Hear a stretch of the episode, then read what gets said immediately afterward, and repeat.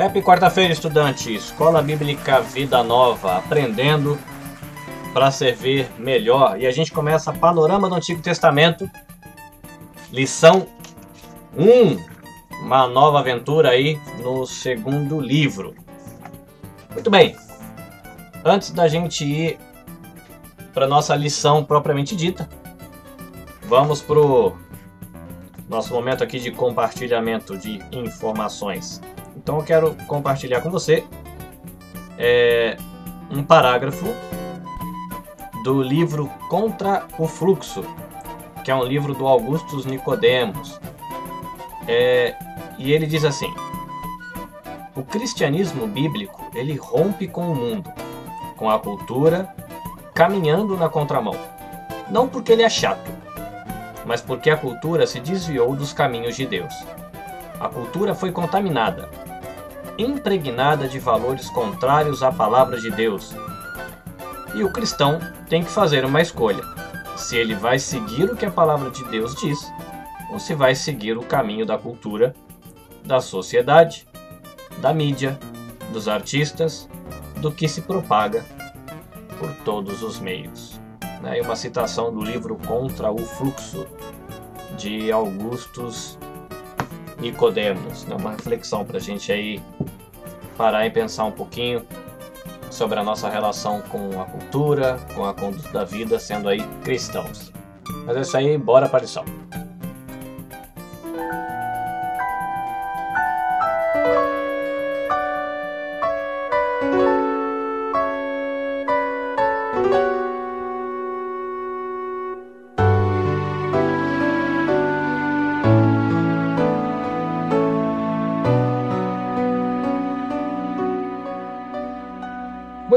Panorama do Antigo Testamento, lição 1. Um livro que vai ajudar a gente a responder algumas perguntas do tipo se o Antigo Testamento ainda é relevante para a gente.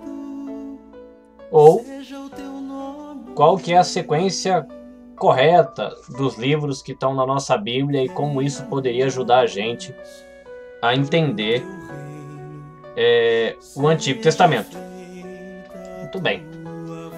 Para isso, você já deve saber logo de início, e você vai perceber na leitura quando você fizer, de que o livro ele não está organizado. Esse livro que a gente vai estudar, ele não está organizado da forma que a Bíblia está organizada.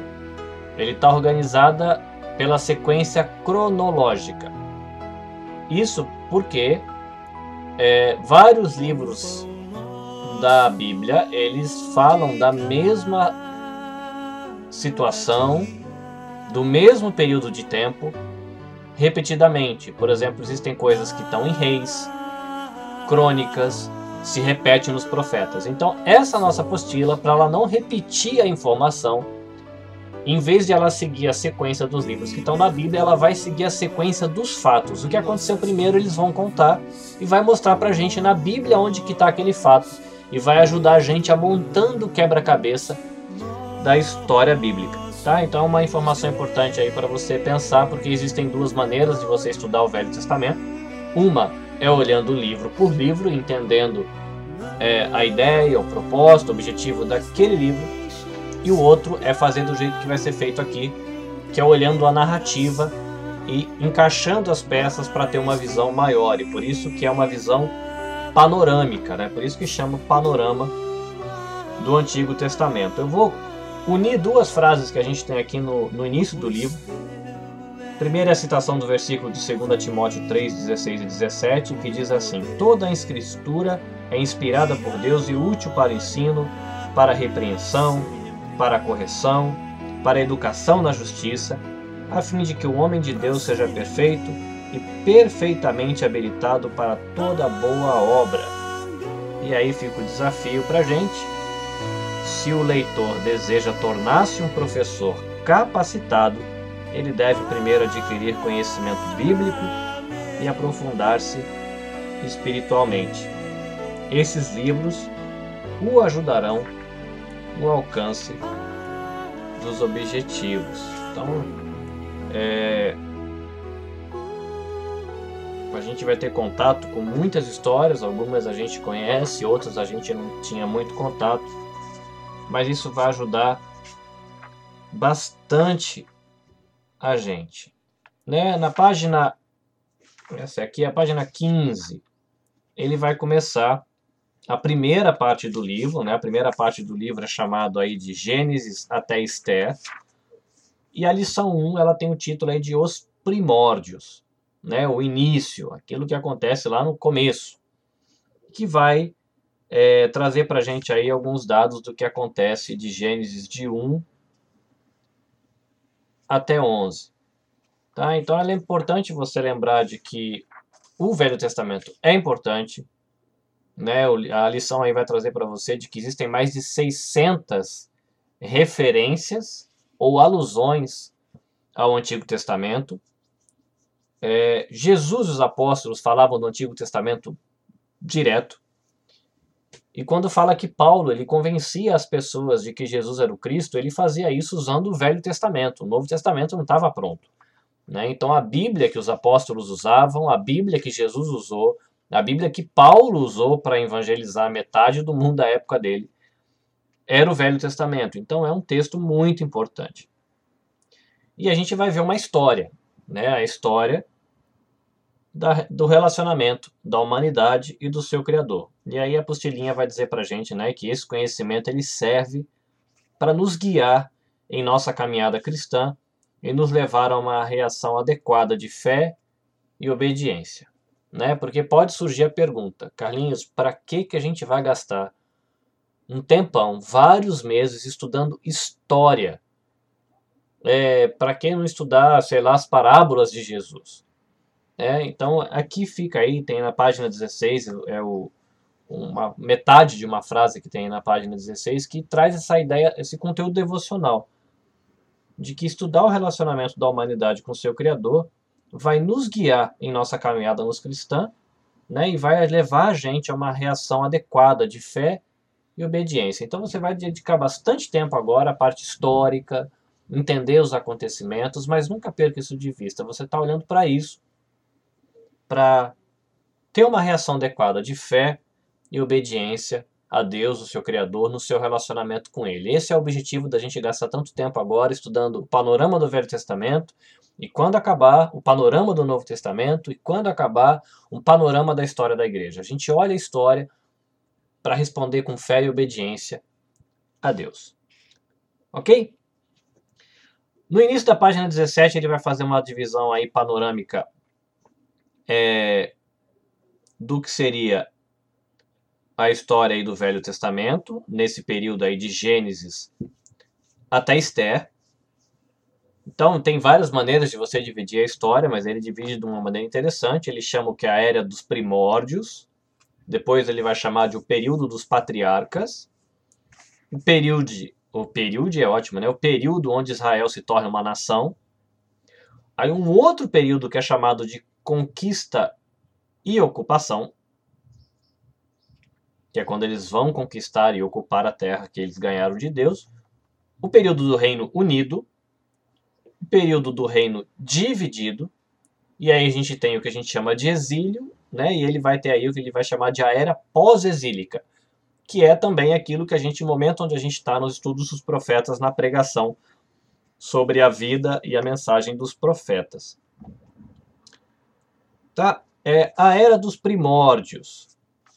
Então, uma frase que eu quero ressaltar para você, que é interessante para você refletir, nessa parte do, dos primeiros capítulos de Gênesis, é, Moisés ele dispunha de fontes escritas e orais que lhe podem ter servido de material básico para contar a história de Israel registrada em Gênesis. Por que, que ele ressalta isso na lição e é legal você saber? Porque tem gente que acredita de que Deus ele narrou palavra por palavra para Moisés do Pentateuco, né? O Penta, os cinco primeiros livros da Bíblia. Mas é provavelmente uma posição mais saudável, talvez um pouco mais equilibrada, é você entender de que Deus falou muitas coisas com Moisés, mas de que ele foi um editor, de que ele tinha também documentos, tradição oral, e Deus direcionou ele na edição desse material. Né? Como um pesquisador, ele recebeu relatos da criação, na história dos seus antepassados, porque existem histórias que estão registradas em Gênesis que são de antes da escrita ser inventada. Então, esse conhecimento teve que ter sido passado de maneira oral. Do ponto de vista só humano, a crítica que se faz é que se não é confiável. A gente que considera o fator sobrenatural também, não só o fator natural, a gente entende que realmente é, a tradição passada de boca a boca, né, a gente sabe pelo telefone sem fio, aquela brincadeira que isso pode dar errado. Mas que Deus ele estava envolvido no processo, com contato direto e pessoal com Moisés, então Deus ele tranquilamente poderia ter orientado Moisés na seleção do material, dizendo o que era adequado escrever ou não, é, inspirando ele para que ele soubesse fazer as escolhas e cuidando aí de toda essa parte de edição do material de Gênesis, tá? Então ele vai trazer essa frase, é importante você saber isso porque existem esses dois as duas perspectivas, né? Uma de que Deus citou palavra por palavra, revelou tudo para Moisés, quando ele subiu o monte, ele foi lá assistir um cinema e Deus mostrou tudo para ele, depois ele escreveu. E a outra foi que é, o processo aconteceu usando também é, uma, uma, uma, maneira natural né, de registro de traduções que eles tinham recebido, que Deus conduziu o processo de seleção e de registro dessas tradições. Aí ele vai trazer uma sequência de fatos aí no final da, da página 17, que vai ajudar para você entender mais ou menos o fluxo da história. E ele vai trazer comentários agora, pedacinho por pedacinhos.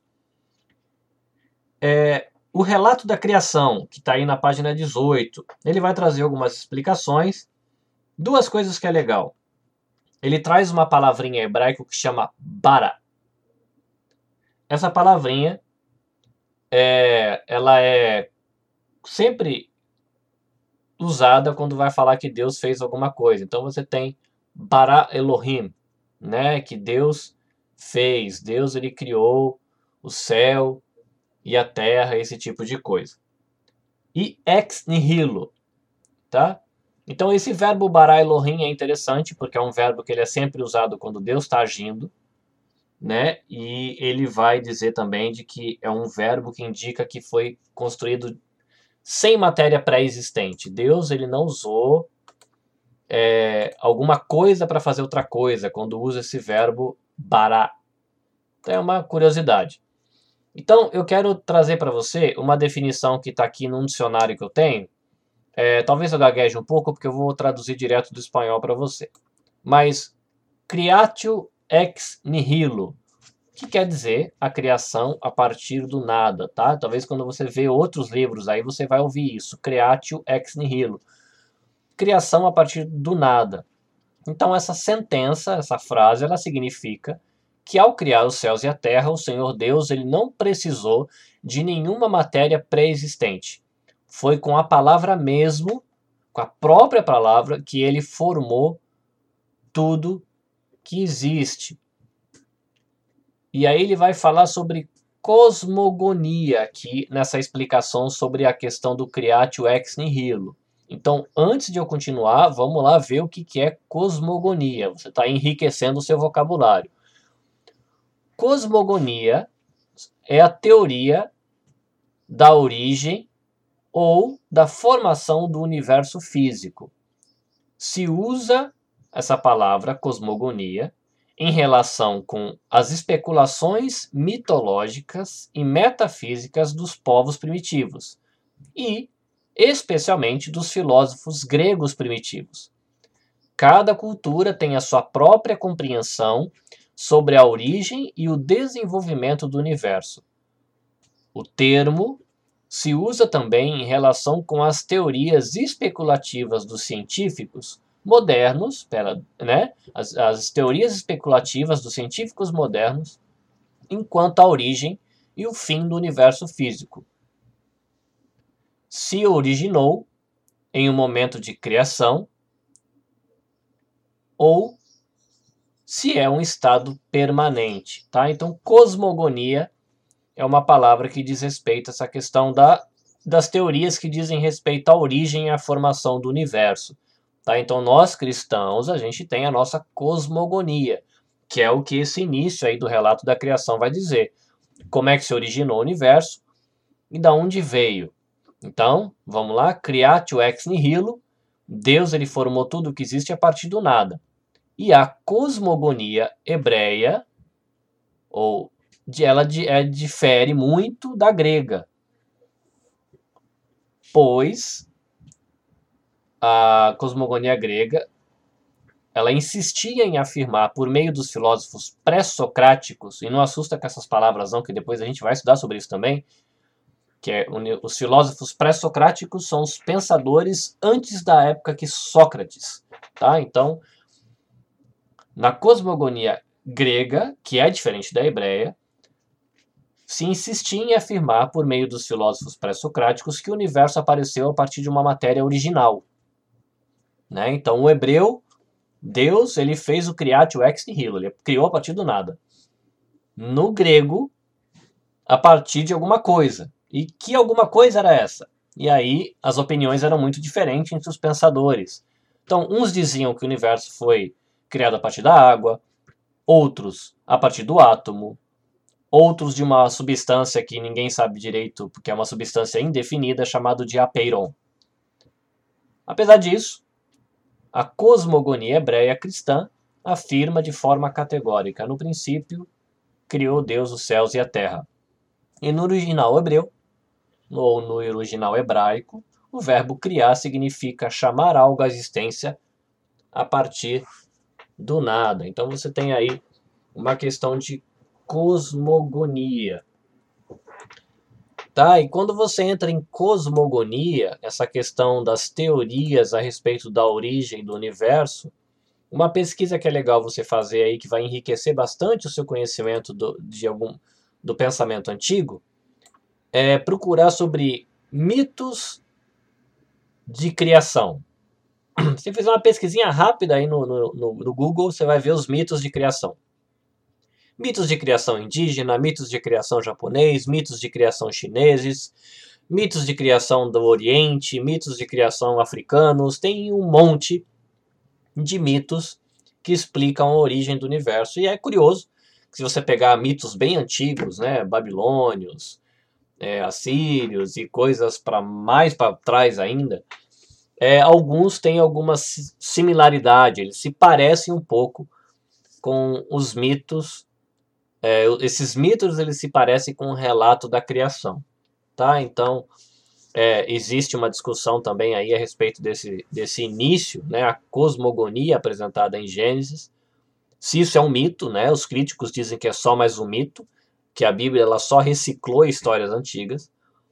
E a posição mais adequada, chamada de ortodoxa, é de que a cosmogonia apresentada em Gênesis, com Deus criando, como ele criou, ela é verdadeira, mas ela foi passada através de uma linguagem mitológica. Né? É, a, a verdade é contada através de uma linguagem mitológica. O que isso quer dizer?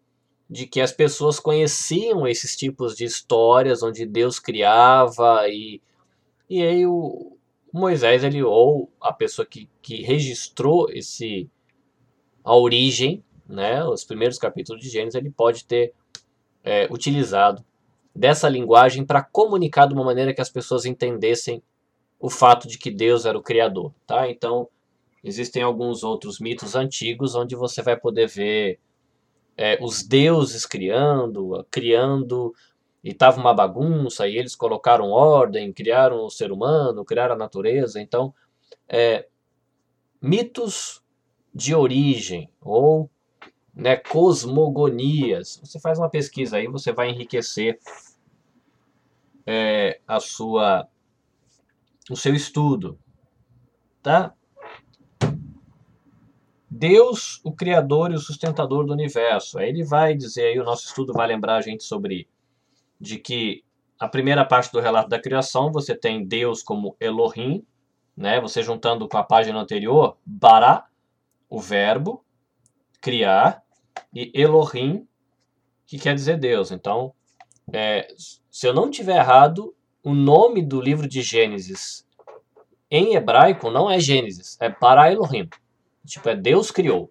É o título do livro, né? Porque no, na Bíblia hebraica, o título do livro são as primeiras palavras do livro. Então, Deus criou, no princípio criou Deus, então, Bara Elohim é o nome do, do livro, ou é Beshit Bara Elohim, que é no início criou Deus, alguma coisa assim. Mas é, é interessante você saber que esse livro diz, essa expressão diz respeito a Deus criando, e é legal saber de que no começo se usou a palavra Elohim, e depois é Senhor Deus, né?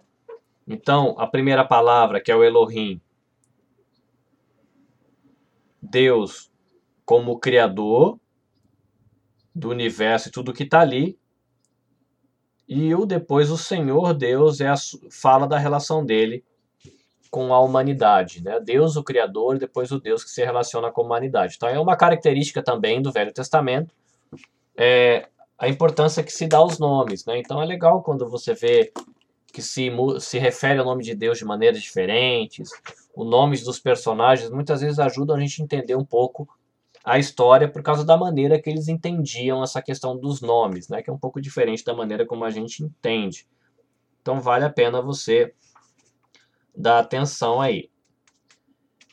Página 20, uma coisa que eu queria ressaltar é algo que é chamado do proto-evangelho. Proto-evangelho diz respeito à, à desobediência de Adão e Eva. E aí, quando Deus vai lá, ele esmaga, fala sobre esmagar a cabeça da serpente, a serpente vai picar o calcanhar, e ele mata é, um animal, porque se ele fez roupa de peles para Adão e Eva, teve derramamento de sangue para cobrir os pecados, né, para cobrir é, fazer uma roupa para eles, não que a, a genitália fosse o pecado, mas a questão de cobrir o pecado acabou tendo uma morte para trazer restauração, e essa promessa de que haveria né, alguém que pisaria a cabeça da serpente, e essa vai morder o calcanhar, isso é chamado também de proto-evangelho. Se você olhar com detalhe, refletir daquilo que a gente já sabe do evangelho, a gente vê e fala, olha lá, muito tempo atrás, lá no primeiro casal, Deus já estava falando de salvação, de misericórdia, graça, perdão de pecados, de sacrifício pelo sangue, isso tudo já estava ali. Tá? Então, uma questão interessante para você é, pensar. Sobre o primeiro assassinato, e a gente vê aí Caim e Abel. Aí você lembra da história que tem uma oferta que foi aceita, uma história, uma oferta que não foi aceita e a oferta que foi aceita e que não foi aceita, então a, a, nossa apostilinha ela vai lembrar a gente de que é possível de que a oferta de Caim não tenha sido feita, aceita melhor, porque já havia algum tipo de orientação de que a oferta deveria ser animal. Né? Então alguns defendem essa linha, né? por isso que ele coloca aí, somos levados a supor de que a oferta seria animal. Aí lembrando que a gente está antes de Noé, e até Noé, é, o ser humano ainda não tinha recebido a autorização de comer animal. Né? A, Noé recebeu a bênção de poder comer os animais. Antes disso, não. Aí a pergunta que alguns historiadores e pesquisadores da Bíblia fazem, se eles não comiam animal nessa época, para que ter ovelhas ou animais? Uns dizem que era só pela questão de tirar a lã, fazer roupa, outros dizem é porque já tinha essa ideia também de, de fazer a oferta animal, talvez com uma relação do próprio fato de que Deus prefez um, uma roupa de pele para Adão e Eva, então eles talvez já soubessem dessa história, talvez não, né? eles são filhos do casal, de que Deus derramou sangue para fazer roupa e era uma maneira deles fazerem a oferta oferecendo sangue. Então, uma curiosidade aí para você saber de que tem essa linha de teoria, né, de, de interpretação do texto, de que diz que a oferta não foi aceita porque ele estava oferecendo uma oferta fora dos padrões que Deus já tinha estabelecido de que aquele, aquela primeira geração ali já sabia. A outra linha de interpretação ela pega mais pelo lado de que fala que Deus rejeitou a Caim e rejeitou a sua oferta. Então, de que o ponto não era o tipo de oferta em si, mas o ponto era o que estava no coração do ofertante. Tá? Então, são duas maneiras de você lidar com contexto. a linhagem ímpia de Caim e a linhagem abençoada de Sete. Esses dois momentos, né, essas duas linhagens colocadas em seguida no relato, vai lembrar para a gente da importância dos contrastes no texto bíblico. Então você tem a linhagem de Caim, a maneira como ela se conduziu e onde isso resultou, né, em Lameque. E depois você tem a linhagem de Sete, como é que essa linhagem caminhou e onde isso resultou. E aí você pode comparar, existe um contraste aí entre as duas as duas linhagens. É importante você olhar quando estiver lendo o texto bíblico, conseguir identificar e quando você perceber contrastes, ver é, como eles estão interagindo, né?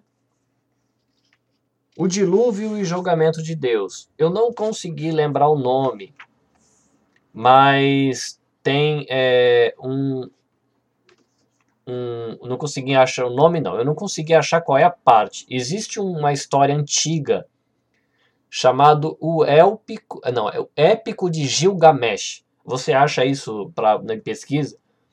São várias poesias e nesse Épico de Gilgamesh fala a respeito de um dilúvio mandado pelos deuses. Esse Gilgamesh é um homem na história como se ele fosse o Noé da história. E as divindades da época também mandaram um dilúvio, também mandaram esse Gilgamesh fazer uma barca, é, também mandaram ele salvar animais. É, ele passou vários dias nessa, nessa arca sobre a água. Ele também soltou pássaros e depois ele saiu da barca. Então é interessante porque é um relato muito antigo e, e eles têm muitos paralelos é, com a história de Noé. Se você lembrar de quando a gente conversou do fator Melquisedeque, de que existem nas culturas e nas tradições um, uma sombra de um conhecimento verdadeiro sobre Deus e a relação dele com a humanidade, pode ser aí um indicador, né? Tá vendo aí, ó, esse mito de Gilgamesh, você vê uma prova de que realmente existiu um dilúvio muito grande no passado, um dilúvio enviado por Deus. Os críticos da Bíblia vão dizer foi não, a Bíblia só copiou uma história antiga e escreveu do jeito deles para os hebreus ficarem contentes. Então, isso não prova nada, mas é uma curiosidade é para você saber. O épico de Gilgamesh. Então você pode fazer uma pesquisa aí no Google, conhecer o que é e você vai ler alguns trechinhos e ver as similaridades, né? o que tem de parecido com o Gênesis. Sobre ainda o dilúvio, eu indicaria para você ouvir algumas palestras do Adalto Lourenço. Tá? Ele é um físico, ele costuma dar palestras nas conferências da Fiel, conferência para jovens da Fiel. Então eu indicaria para você, vai no site da Fiel, do Ministério Fiel, não da editora. E aí você procura conferências para jovens e as palestras do Adalto Lourenço. Então, ele vai trazer algumas teorias de como seria possível você explicar cientificamente o dilúvio. E aí ele vai para onde, da onde vieram as águas do dilúvio, para onde foram as águas do dilúvio, é, vai falar sobre, acho que ele não lembra falar da arca, mas ele vai falar sobre fósseis em relação ao dilúvio. Então é legal, tá? Eu não estou dizendo para você que todo cristão tem que concordar com tudo que ele, enquanto pesquisador, expõe, mas que vale a pena você ouvir e saber de que existe é, pesquisas e teorias em relação a essa questão. Beleza, a gente crê pela fé que veio água.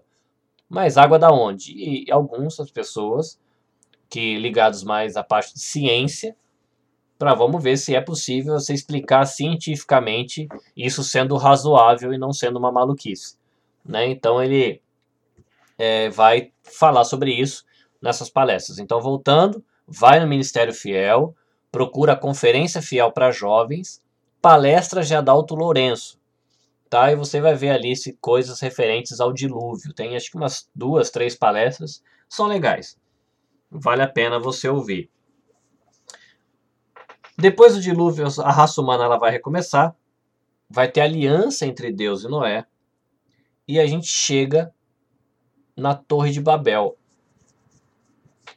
É, Torre de Babel, eu sempre imaginei um negócio redondo e alto, como se fosse é, uma torre de castelo medieval. E descobri que é uma imagem errada. Tá?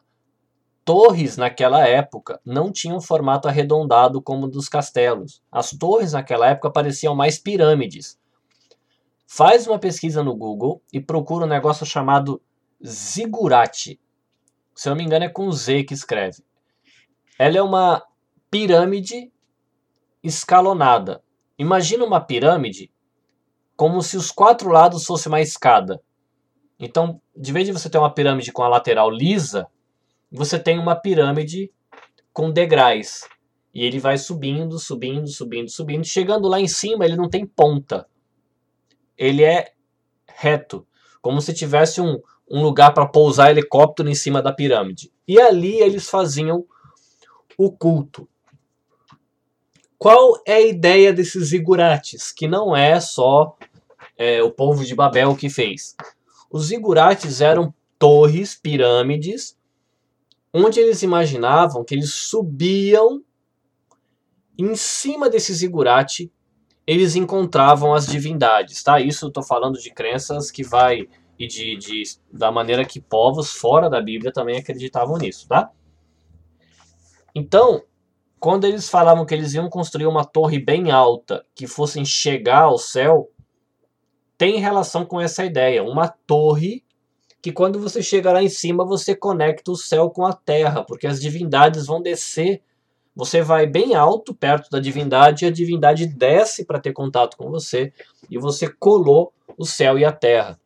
Né? O problema da Torre de Babel é que Deus tinha falado para eles se esparramarem, para eles encherem a terra, e eles resolveram ficar tudo junto e fazer uma torre bem grande para eles conquistarem o contato com o Criador, com, as, com a divindade, e as pessoas olharem para aquela torre grandona e falarem: olha como esse povo que está aqui é inteligente e sugoi de Subarashi, como dizia um amigo nosso.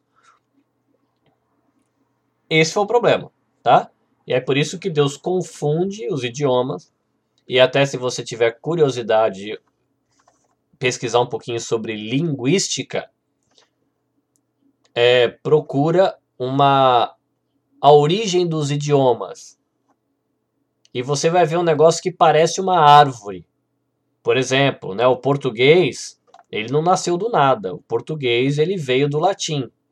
Só que do latim também veio o italiano, veio o francês, veio o espanhol, e o latim também não nasceu do nada. O latim veio de outra língua, que também não nasceu do nada, que veio de outra língua. E os pesquisadores têm uma árvore que eles vão montando, dizendo que língua que deu origem a que língua, e chega num. parece uma árvore, assim, é um monte de galho, e vai, vai, vai, você vai descendo, você chega no nome de algumas línguas que são as línguas básicas, assim, que foi lá, tá lá no tronco dessa árvore de idiomas. Então daria para você tentar imaginar aí como é que surgiram os idiomas a partir do evento da Torre de Babel, que eram um zigurate. Você vai ter as dispersões dos filhos de Noé, dizendo quem foi para cada região, e depois é, a história bíblica ele segue a, a linhagem de Sem, né? Que é a, a parte mais. É, como é que fala isso? pessoal ali do Oriente Médio, os semitas, né? E acompanha a história dos semitas que vai mostrar aí a caminhada de toda a história bíblica até a vinda do Messias, né? Então você tem aquele prometido lá em Adão e Eva, aquele que vai pisar a cabeça da serpente. Você tem as promessas para Abraão, Isaac, Jacó, promessa para Noé, blá, blá, e isso vai a história bíblica do Velho Testamento, ela vai levar a nossa caminhada até a gente chegar no Messias. Ok? É, algumas coisas aí que são para você, para chamar a sua atenção. E pelo menos no primeiro capítulo, deixa eu dar uma olhada no segundo. Sim, essa, essa apostila ela não tem aquela seção enriqueça o seu vocabulário, tá? Então eu vou fazer uso é, dos dicionários que eu tenho e a gente pega aí umas duas, no máximo três palavras. Acho que duas palavras seria legal. É, por estudo, palavras que sejam interessantes. E eu procuro a definição do dicionário, compartilhe com você. Isso de alguma maneira vai acrescentar para você, ok? É, capítulos 1 e 2 de Gênesis. Tem um monte de palestra legal sobre isso, tem um monte de discussão sobre isso, se é mito, se é história, se é poesia, se quando Deus criou o mundo diz que em seis dias é seis dias de verdade, ou se não é seis dias de verdade, se é, existiu evolução ou não teve evolução, se Deus criou o homem direto ou foi ele que conduziu a evolução, tá? Vale você saber de que existem alguns cristãos que apoiam a evolução, de que Deus ele criou o mundo do nada e ele conduziu todo o processo evolutivo até chegar no ser humano. E daí para frente a gente pega a história bíblica daí para frente. Essa seria a ideia de alguns, tá? Outros dizem não, Deus já criou cada um na sua espécie e você tem variações dentro da mesma espécie. Mas é, esses primeiros capítulos de Gênesis é, tem muita coisa para você pesquisar, estudar, aprender, tem muito debate. As perguntas de recapitulação tão legais, então vale a pena você pensar, é, estudar. E tem um que eu achei interessante, é a pergunta 9. Comparem a linhagem de Sete e de Caim e trace um paralelo dessas linhagens com o homem espiritual e o homem natural é legal. Ele faz uma ponte aí nessa pergunta com o Velho Testamento e o Novo Testamento. Você tentar enxergar em Caim características do homem natural, né? O que, que o homem faz quando não está guiado por Deus aí e a característica de um homem espiritual, como é que ele se conduz, que ele se porta em relação à natureza, ao próximo, a Deus. É um exercício que vai ser bem útil para você. Ok? Então essa é a nossa pequena revisão, eu tentando acrescentar aí algumas curiosidades para você. É... Então, dicas, né? Procurar cosmogonias, origens, é, mitos de origem, né? Que são as cosmogonias, para você enriquecer o seu conhecimento. Tentar procurar alguma coisa sobre o, El, o épico de Gilgamesh. Tá? Gilgamesh é, esse é com SH, Épico de Gilgamesh. E você dá uma olhadinha sobre as palestras do Adalto Lourenço sobre o dilúvio, tá? Três liçãozinhas de casa aí que vai, além do que você estudou aqui, vai expandir é, o seu conhecimento. Belezinha? Deus abençoe você e até a lição 2.